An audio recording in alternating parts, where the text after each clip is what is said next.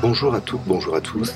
Encore une fois, c'est le Zimmer qui nous accueille en ses murs pour un nouvel épisode. Un épisode de ce braquage. 20 femmes, 20 autrices, accompagnées par une photographe.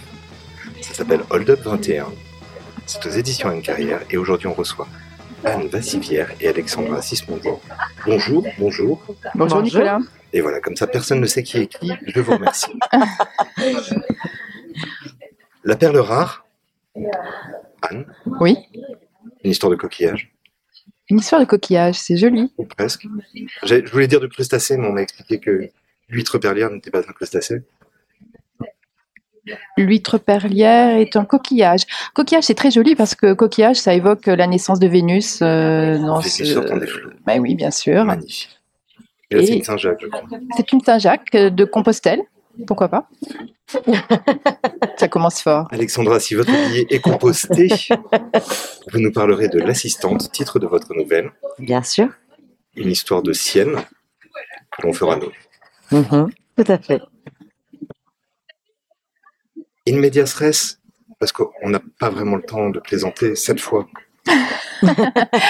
Les précédents podcasts ont été vivement critiqués pour le fait qu'on avait l'air de plus s'amuser que de travailler. On nous demande On peut, d'être être, euh, sage. on peut être joyeuse quand même. Parce que c'est un projet sage. tellement joyeux qu'on ne va pas pouvoir faire autrement qu'être joyeuse. Racontez-moi, l'une et l'autre, ce projet. Comment est-ce que vous y entrez? Comment est-ce que vous venez participer au fameux braquage? Et quel est l'objet du braquage? Ce Alexandra, Anne. projet, euh, Anne, donc, hein. ce projet, j'y. Non, c'était pour laisser à l'une comme à l'autre la Oui, possibilité. bien, bien commencer. vas-y, Mais comme Anne a décidé de prendre les choses en main, allons-y. Bien sûr. J'avais prévenu. hein. On parlait, on parlait du micro, bien entendu. Euh, ce projet a commencé par un coup de fil extrêmement enthousiaste euh, de l'éditeur qui avait eu une, une, telle, une vision euh, tellement euh, claire et, et riche qu'elle m'a emporté euh, dès, dès le premier coup de fil en fait. Il m'a appelé parce que suite à mon travail euh, à la Musardine, j'ai écrit deux romans à la Musardine et, euh, et plusieurs nouvelles qui ont été éditées à la Musardine. La Musardine étant une, une maison d'édition et une librairie spécialisée dans l'érotisme et la pornographie. Et donc euh, Camille Emmanuel avait lu euh, Partie commune, mon premier roman érotique, et on avait parlé à Stéphane, et, et c'est comme ça que euh, qu'il m'a appelé et que j'ai été euh, ravie de réfléchir une demi-seconde avant de dire mais oui bien sûr. Une première expérience avec la musardine qui commence à Noël, si ma mémoire est bonne. Euh, non, Si commence à Noël. Oui. Avec les petits contes érotiques de Noël. Non, ça a commencé avec Partie commune, qui est un roman choral en Sorti. 2017, qui est sorti en février 2017. Les petits contes euh, de Noël, ce sont, euh, il y a eu plusieurs éditions à la Musardine, un tous les deux ans, je crois, et euh, ce sont des recueils de nouvelles euh, dans lesquels participent plusieurs autrices et auteurs d'ailleurs. c'est ouvert à- aux auteurs et aux autrices. Mais avant cela, et c'est pour ça qu'on m'a sollicité ensuite pour des nouvelles dans des recueils pour la Musardine. Euh, la Musardine avait publié euh, pour euh, inaugurer une nouvelle collection qui s'appelait Point G, euh, partie commune que je leur avais adressé, j'avais adressé le, manuscrit, et ils cherchaient à cette époque-là à, hum, à commencer une collection qui soit uniquement écrite par des femmes. Euh, J'ai découvert euh, à cette occasion-là qu'il y avait beaucoup d'hommes qui écrivaient sous des pseudos féminins. Ils, ont- ils avaient envie d'une littérature euh, érotique de qualité, écrite par des femmes. Et c'est comme ça que je suis entrée en érotisme. C'est très joliment dit. Alexandra, votre entrée dans Hold Up 21, en revanche. J'adore apprendre que beaucoup d'hommes écrivaient sous des pseudos féminins. Passion. Euh, eh bien, moi, c'est drôle parce que c'est. euh, alors moi, je suis à Briançon, dans un théâtre. Je suis vraiment dans la salle euh, du théâtre Briançonnet, qui est un théâtre à l'italienne. Vous nous donnerez le vertige Et tout à l'heure, si vous voulez bien. et j'ai un coup de fil, pareil. Et ce qui est drôle, c'est que Stéphane, que je ne connais pas, me dit Je t'appelle de la part de Camille Emmanuel, que je ne connais pas. Et il se trompe. C'est vrai que c'est pas du tout, mais c'est drôle que du coup, toi, tu sois. C'était peut-être moi. Voilà, c'est vrai qu'on soit là toutes les deux aujourd'hui. En réalité, c'était Laure Giappiconi qui avait parlé de moi euh, à Stéphane, puisque j'avais travaillé avec Laure euh, sur un- une série de podcasts que j'avais co-réalisé et coécrit avec Olympe de G, qui s'appelait L'appli rose. Et Laure avait euh, fait un des personnages euh, de ce podcast sur deux saisons. Et, euh, et Stéphane me parle du projet. Et au début, moi, je me dis un peu Camille Emmanuel. Enfin, vraiment, je suis perdue. Je me dis, mais qui, quoi? Je la connais pas. Donc, j'ai pas eu cet emballement tout de suite. Je me suis dit, ah, c'est chouette. Tout de suite, je me suis dit, Juste l'emballage. ouais, je me suis dit tout de suite, c'est- un homme. Enfin voilà, j'avais aussi ce truc de me dire, c'est un, un mec en fait qui, y, y aurait-il un côté marketing derrière tout ça? J'ai eu une espèce de méfiance euh, et puis euh, et puis euh, et puis petit à petit, on a reparlé du projet. Il m'a retéléphoné, il m'a montré le travail d'Abby. euh, Quand j'ai vu, enfin voilà, il y a eu euh, et très très vite j'ai compris que ça allait être d'une grande ampleur et que ça allait être une aventure incroyable et qu'on allait avoir une immense liberté euh, artistique. Et là, Alexandra me fait passer pour une fille facile parce que moi j'ai dit oui tout de suite. Moi, je suis un petit peu compliquée. Je suis un peu tor- tortueuse Le silence qui s'enfuit est celui du, de la gêne. de l'intervieweur qui se dit que beaucoup de choses vont lui échapper. L'assistante Perle Rare, vos deux nouvelles, Mhm. parle de deux femmes. On va commencer par euh, Sophie, si vous voulez bien. Mhm. Votre texte Oui. s'ancre dans un ensemble de réalisations. Une femme qui a connu un club libertin avec un ancien partenaire, Oui. Pierre. C'est ça. Je vous remercie, je l'ai vraiment lu. Pourquoi continue-t-elle à fréquenter l'établissement? Alors, euh, il faut le prendre au pied de la lettre, c'est-à-dire qu'elle va effectivement dans un club libertin. Et euh, bien que ce qui l'est amené là, euh, c'est-à-dire une relation avec un, amoureux, soit terminée, elle continue à, avoir cette, sorte de sexualité. Mais pour moi, c'est davantage une métaphore ou un résumé de tout ce qu'on peut euh, avoir vécu sexuellement euh, dans une vie quand euh, vers euh, 45 ans, 50 ans, on fait un peu le bilan de nos, de nos relations charnelles. Et qu'on se rend compte, alors tout ça je ne l'ai pas inventé, c'est en discutant et en regardant un petit peu autour de moi des femmes qui ont 45 ans et plus. Donc moi j'ai 57 ans, je suis dans, dans le lot. Et de se rendre compte que euh, il y a un moment où il y a euh, soit un gros ennui qui s'installe, soit euh, une prise de conscience assez moribonde que ce qu'on a vécu avant, c'est plus si on l'a vraiment choisi, si nos désirs ont été les nôtres, s'ils ont été au service seulement de euh, phallo- phallocentrés, au service de l'autre. Est-ce qu'on a oublié nos désirs? Est-ce qu'on les a euh, écoutés? Est-ce qu'on savait déjà ce, dont on avait envie? Et donc, cette euh, expérience dans le club libertin m'a donné l'occasion de faire une première partie comme euh, un résumé de toutes les situations dans lesquelles on peut se mettre en tant que femme. Euh, des situations où on, a, on peut avoir beaucoup de plaisir, bien sûr, hein, du plaisir, mais où au bout d'un moment, on ne sait plus trop pourquoi on fait les choses et on se remet complètement en question. C'est ce qui se passe en fait pour Sophie dans, dans ce club libertin. Sophie, une héritière de mai 68, à peu de choses près. Je voudrais passer à Sienne avant de revenir à cette histoire de liberté sexuelle, parce que Sienne, elle, elle a un parcours très différent. Elle sert d'appât, enfin d'apas, si on peut dire. oui, d'accord. On est tout en jeu, on est tout en jeu de mots aujourd'hui. Euh, oui, la Quel passe. très mal intentionné. La passe, qu'est-ce que c'est cet acronyme? C'est l'association de. Ça m'est sorti de la tête. Tiens. Enfin, c'est-à-dire que je sais à quoi elle sert, mais vous l'avez l'acronyme? Association de demande, protection. Association. C'est pour la protection et la formation des, notamment des assistants sexuels. Mais, euh, mais l'acronyme, je, je l'ai plus exactement. Ah, ça m'embête. Je vais le chercher. Je vais le chercher pendant que, pendant qu'Anne dissertera sur, euh, Non, non, non. Sur Sophie. Restons sur non, cette- non, mais je, je le chercherai après. Euh, Sienne, Quel est ton métier? Son métier, c'est assistante sexuelle. Donc, euh, c'est une femme qui, euh, aux yeux de la loi, est considérée comme euh, péripatéticienne, mais qui va ses services se mettre au service d'un public particulier, d'une patientèle euh, c'est-à-dire des gens qui ont un handicap physique ou qui sont amoindris physiquement pour un temps ou pour la vie.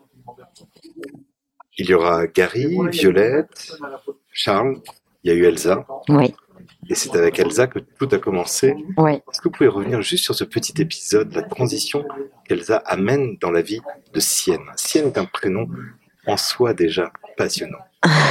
ouais, c'est vrai que c'est un prénom passionnant. Je j'ai tout de suite eu envie d'appeler euh, ce personnage Sienne pour plein de raisons. Il y a, il y a quelque chose de l'Italie aussi. Il y a quelque chose de Sienne comme la ville, comme comme toute l'histoire de, de de cette Italie autour de Florence. Enfin voilà, il y a quelque chose de très qui pour moi est très très accueillant. Mais ça, ça je pense que c'est aussi personnel. Peut-être mon papa est italien. Enfin voilà. Mais mais toute cette culture. Même les couleurs, en fait, on est à Florence, on est à Sienne, il y a des couleurs qui ressemblent à mon personnage. Et Sienne, parce que effectivement, euh, elle se fait l'heure, comme vous l'avez si bien dit tout à l'heure. Sienne, elle rencontre Elsa. euh, et ça va être un point de bascule dans sa vie. C'est en fait, elle a tout simplement une aventure avec quelqu'un qui a un handicap. C'est comme ça au début, en tout cas, qu'elle elle le conçoit. Euh, sauf que cette femme-là, parce qu'elle a un handicap, c'est une femme qui a déjà beaucoup réfléchi sur son handicap, qui, euh, qui, a, qui a un processus qu'elle a mis en place pour s'aider à surmonter son handicap. Et c'est pas seulement une question de désir ou de sexe.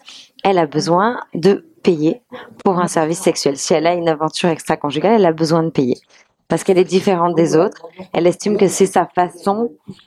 Enfin, je, je, je vais pas raconter toute ma nouvelle, mais c'est aussi quelqu'un qui a eu un accident. L'accident lui a apporté beaucoup d'argent parce que une assurance. Donc voilà, une façon de vivre désormais euh, euh, finalement très aisée qui lui permet de faire plein de choses. Mais malgré tout, elle a perdu l'usage de ses jambes.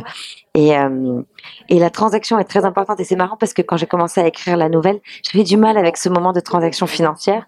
Et c'est vraiment Stephen qui est un éditeur quand même assez génial dans son implication euh, euh, aux côtés de ses autrices et de ses auteurs, euh, qui m'a dit, mais tu sais, on a eu une discussion et d'un coup j'ai eu euh, en tête dans la solitude des champs de coton de Bernard-Marie Coltès.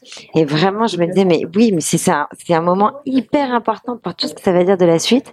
Et donc cette, première, cette première, euh, ce, cette- ce premier flirt, cette première aventure, cette première transaction va être déterminant pour Sienne parce que ça va lui permettre de découvrir que elle peut faire l'amour et plus que ça. Enfin, je, je sais pas comment dire. Elle peut, elle peut, euh, ouais, faire l'amour et, et- et bien plus. Restons sur le- les noms des personnages. Sophie, Sophia, la sagesse. Ah, C'est très Anne, joli. Votre nouvelle ne serait-elle pas euh, une quête initiatique? C'est très joli, Nicolas. Euh, J'y ai pas pensé, mais j'achète. vendue Alors, vendu, oui. un- un- sans un- service sexuel associé non, même pas. Vous êtes déçus? Non, juste en attente. Euh, Sophie, c'est par rapport à cette génération de femmes. Il y a beaucoup de Sophie parmi, euh, parmi les cinquantenaires. Mais euh, c'est vrai que c'est très joli, mais parce que c'est complètement initiatique.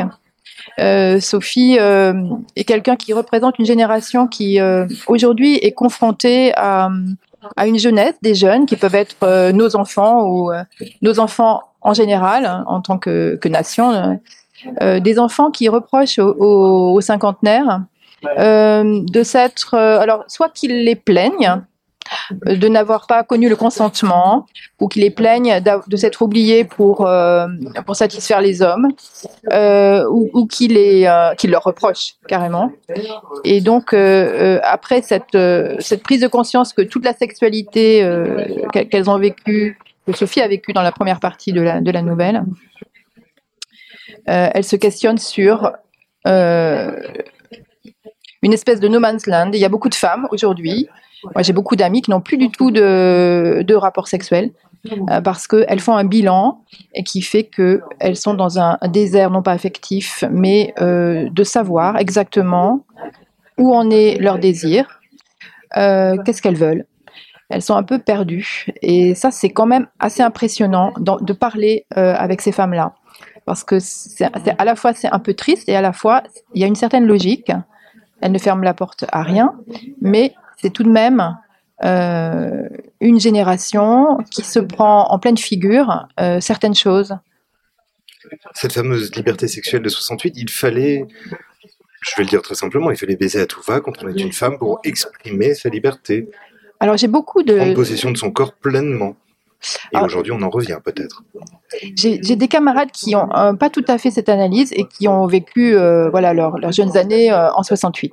Et ce qu'elles me disent, c'est que dans les années 68, il y a eu une libération. euh, On peut pas nier qu'évidemment il y a une chape de plomb qui, qui s'est levée. Hein, je je dis absolument pas le contraire. Voilà. Cependant, en revanche, ce que beaucoup de femmes me disent, c'est que il y avait une injonction à dire oui. Et euh, si on n'était pas, si on, on ne couchait pas à droite à gauche, c'est qu'on était euh, des sales bourgeoises, etc. Et Il y a beaucoup de femmes qui m'ont qui m'ont dit ça. On, s'est senti obligé d'eux. Bah oui, il fallait pas interdire, fallait pas. Il est interdit Il est d'interdire. interdit d'interdire, bien sûr. C'est là tout le paradoxe de votre nouvelle, cette perle rare. On pourrait passer à côté, ce serait regrettable. Le club libertin en soi est le personnage le plus significatif de la nouvelle. Il est celui qui rassure, qui protège, qui abrite. Il est le lieu où le consentement est fondamental. L'accord entre deux êtres adultes est essentiel. Et en même temps, il est celui où Sophie va découvrir une forme d'ennui, quasi pascalien. Oui, C'est j'en ai ras le cul et au sens propre, si vous me permettez. Euh, oui. Alors euh, effectivement, c'est le lieu du consentement. Euh, C'est-à-dire, c'est le, contraire. euh, ce que je dis dans la nouvelle, effectivement, un, oui est un oui, un non est un non, et on le respecte. Ce qu'on ne respecte pas forcément dans l'entreprise ou, dans la vie, même dans la vie euh, du- d'un couple, euh, du couple lambda. Et donc, il y a une liberté et une liberté et un respect qui est fondamental. Mais au fond, après, on le ressent ou on le ressent pas, on le vit ou on le vit pas. Au fond, c'est quand même une histoire de pouvoir. Et c'est ce qui, effectivement, euh, déborde de toutes parts et, et- et qui ne correspond plus à ce qu'elle veut. J'avais autre chose qui me venait à l'esprit.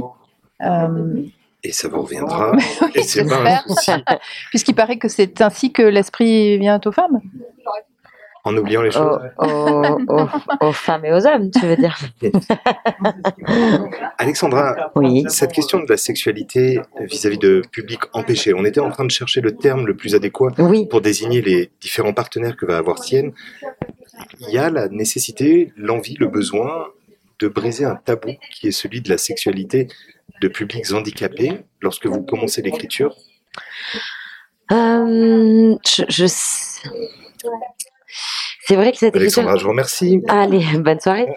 Non, je, il y a quelques années, je tombe sur un reportage, euh, vraiment euh, France 3 Limousin, qui accorde euh, euh, 20 minutes à une jeune femme qui s'appelle Cybelle L'Espérance, qui aujourd'hui, vraiment, est le fer de lance. Euh, alors, je sais plus du coup quel est son rôle dans la passe, mais parce que j'ai écrit la nouvelle il y a quand même euh, presque deux ans maintenant.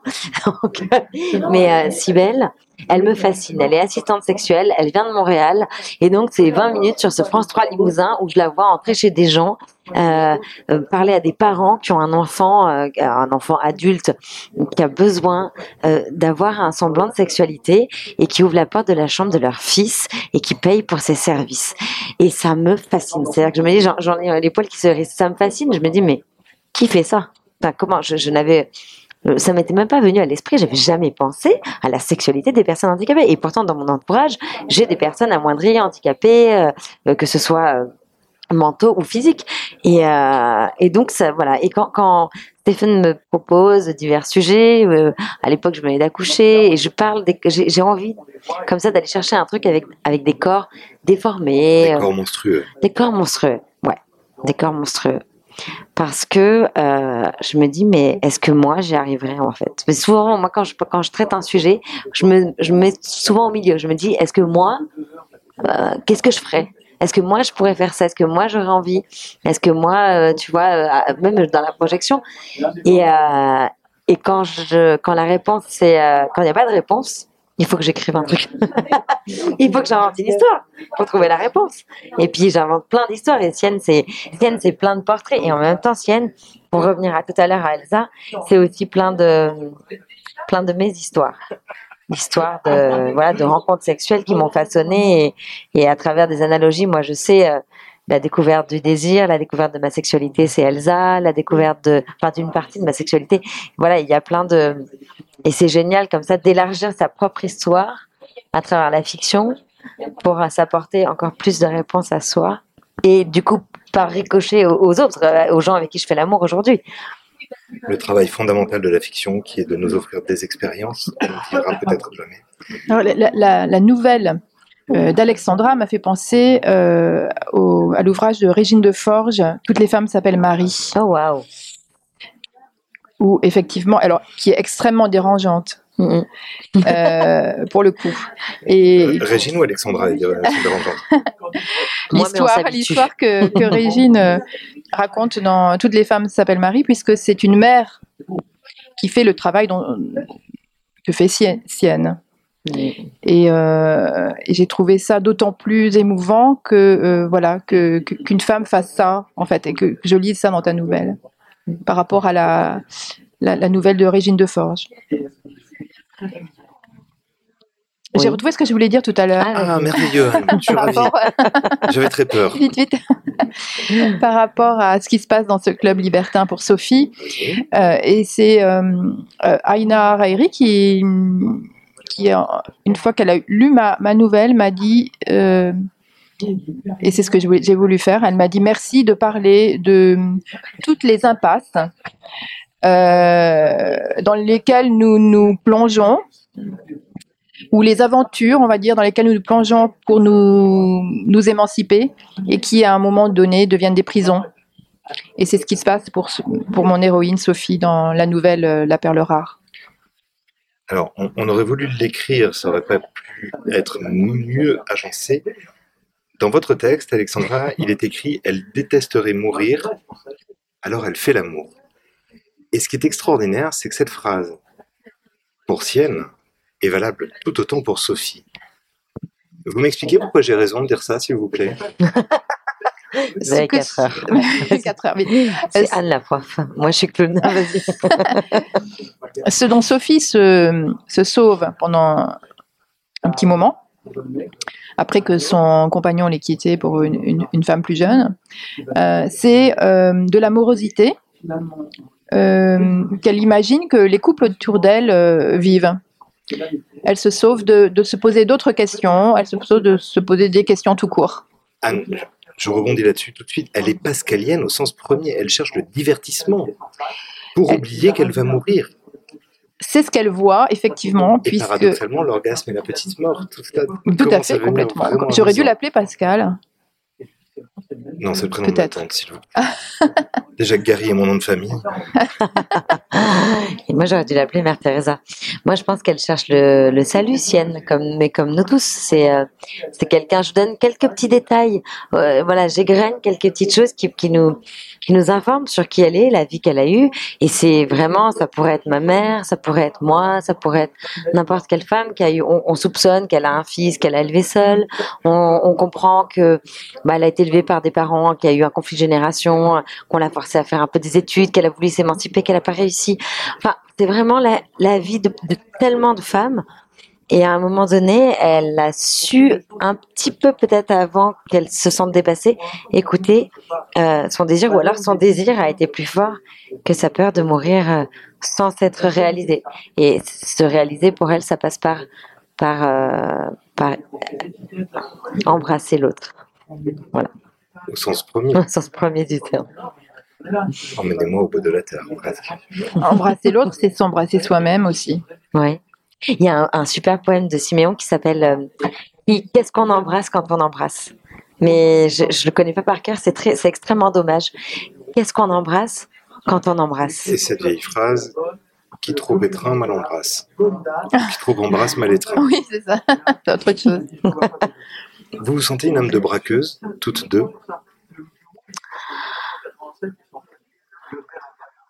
Je crois qu'on on, on le fait dans nos vies au quotidien, comme beaucoup de femmes. Voilà. Euh, sans euh, sans l'avoir nommé en fait. Sans... Ouais. Mais alors, euh, oui, je crois qu'on est un sacré groupe de braqueuses. Oui. Moi, pas plus tard que ce matin, je braquais la tempe de mon fils pour qu'il se brosse les dents. Donc, euh, et puis, je braque régulièrement ma propre sexualité. Pour, euh, je prends un whisky, non? Vous voulez pas de doigts d'abord? Je vous ai tendu une perche que vous Je vous avez allègrement Oui, attendue. non, je, je- je suis tombé dans le panneau là en réalité. Euh, ça me fait penser à Kafka qui disait la littérature est un assaut euh, contre euh, la frontière ou contre une frontière ou contre les frontières. Et en fait, euh, c'est ce qu'on fait là.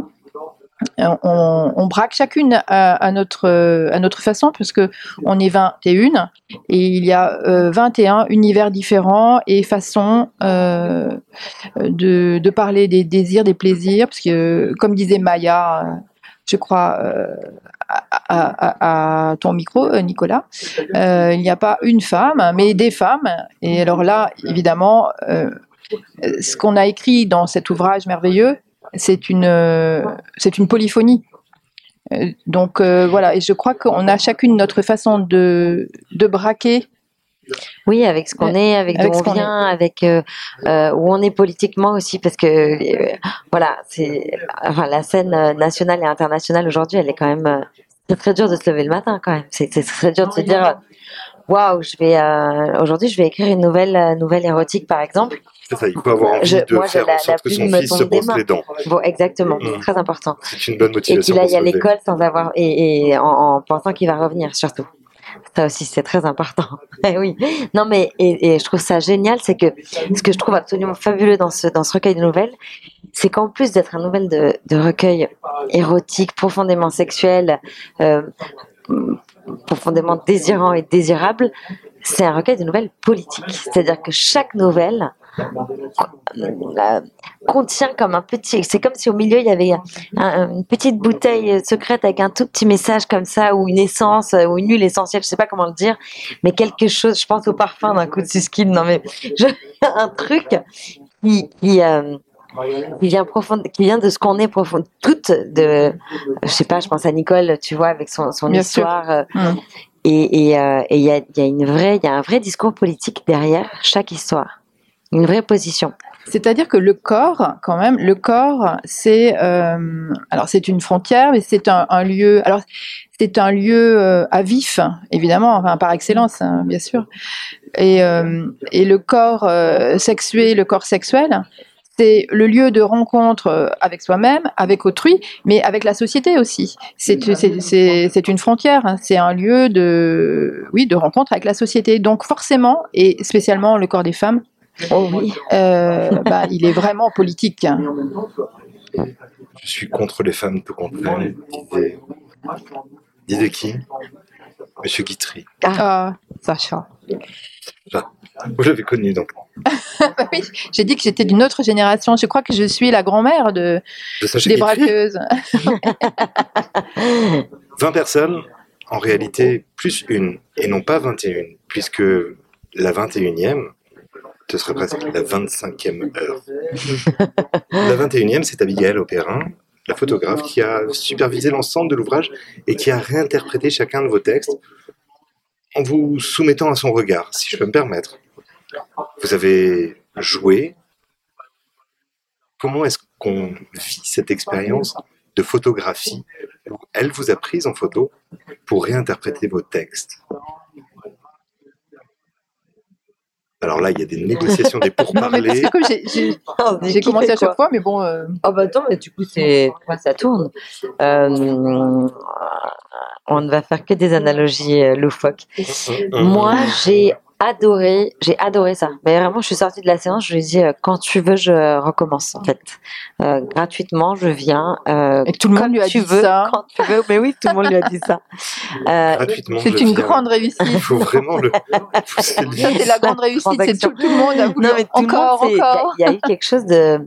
eh, eh, C'est très Ouais. cinématographique, sa façon de travailler. Enfin, euh, vraiment, c'était très agréable et très intriguant aussi. Ce qui était génial, c'est que c'est comme si je relisais ma nouvelle. Il y avait un, euh, je sais pas, il y avait un nouveau décor, des nouvelles couleurs, mais qui venaient éclairer, même en contrepoint, euh, ce que moi j'avais voulu dire. Donc c'était trop bien, c'était tellement riche, c'était trop bien. Ce qui est extraordinaire, c'est que on a eu une grande liberté pour euh, rédiger notre, notre nouvelle, notre proposition d'histoire. Vraiment une immense liberté.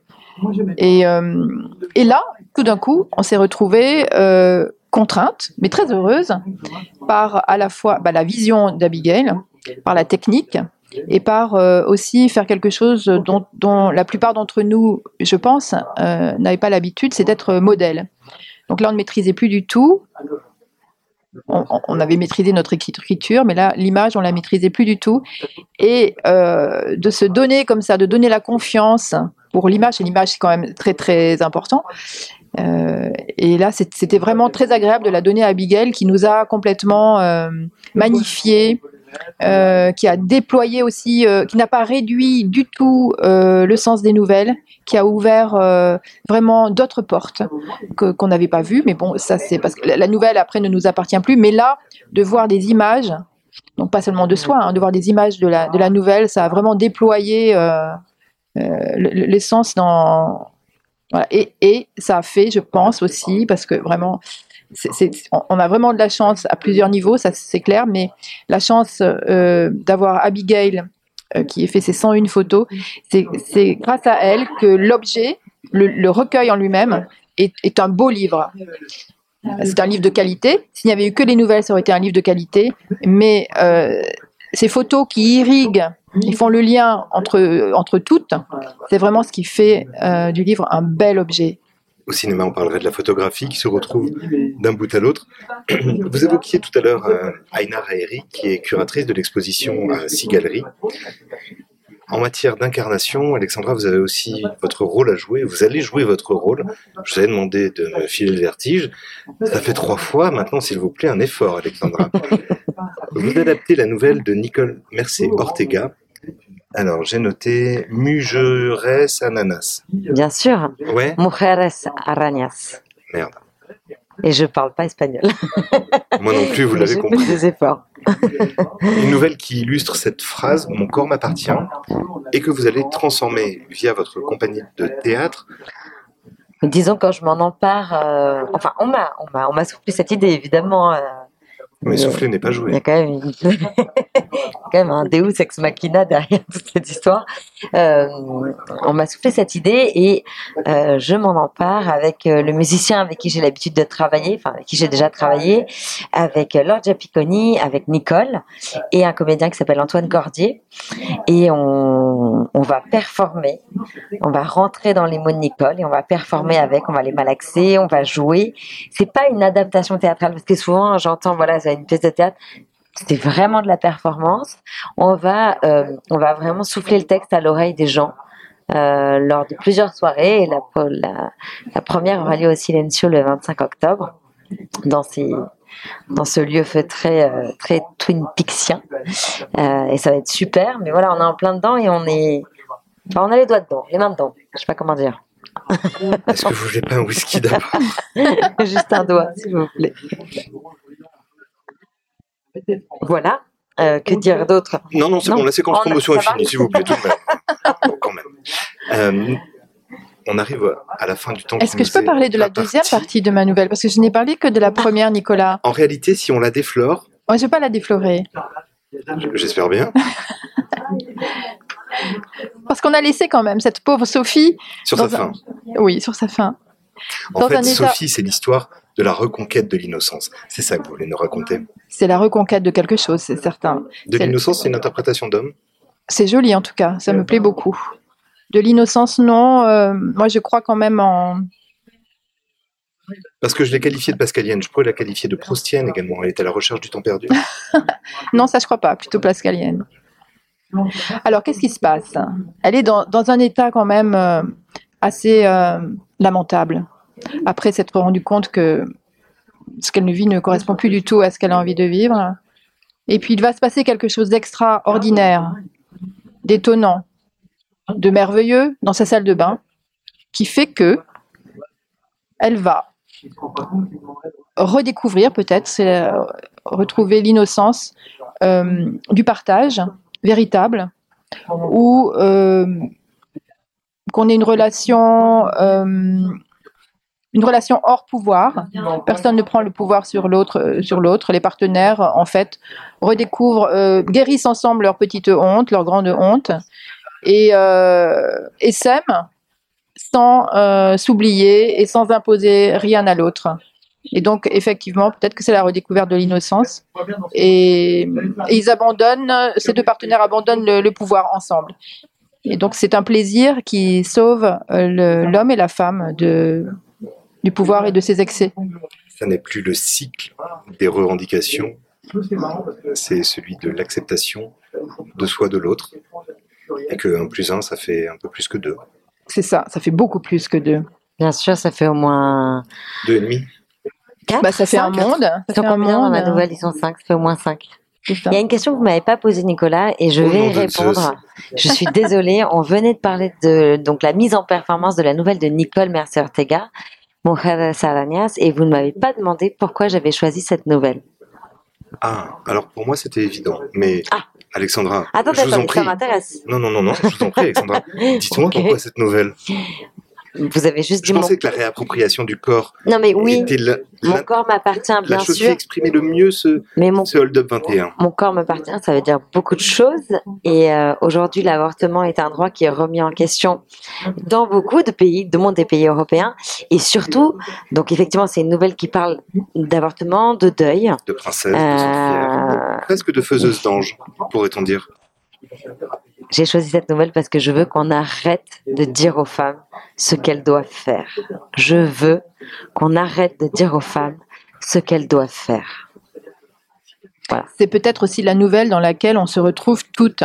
Aussi. Parce que euh, chaque nouvelle est une proposition différente. Il y a des choses qu'on va reconnaître, euh, il y a des choses qu'on va découvrir, il y a des choses qu'on va réparer en lisant les nouvelles. Et c'est vrai qu'on se sent, euh, je pense, toutes ces autrices vraiment renforcées par euh, d'avoir participé à ce projet. Je pense que la lectrice se, le ressentira aussi, se sentira euh, possiblement renforcée par, par la lecture de ces nouvelles. Il y a des découvertes, mais il y a aussi des choses dans lesquelles on se retrouve complètement. Et je pense que toutes, on a été touchés par la, nouvelle de Nicole, parce qu'on a pu vivre ça dans notre chair, et pour, pour la raison que tu viens de donner, Alexandra, également. Parce que la grossesse, désirée ou non, reste un dénominateur commun à toutes les femmes, peut-être. Euh, plutôt euh, comment euh, ce qu'on attend de notre corps reste un dénominateur commun à toutes les femmes encore, je trouve. Anne, Alexandra, j'ai passé un super moment. Je l'avais pas dit aux autres. hein.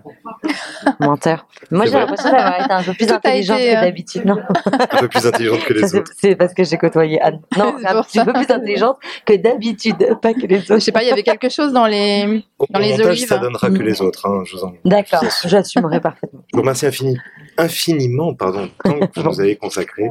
Hold Up 21, édition Anne Carrière, l'assistante, la perle rare. Merci à toutes deux. Merci, Merci. Nicolas. J'adore.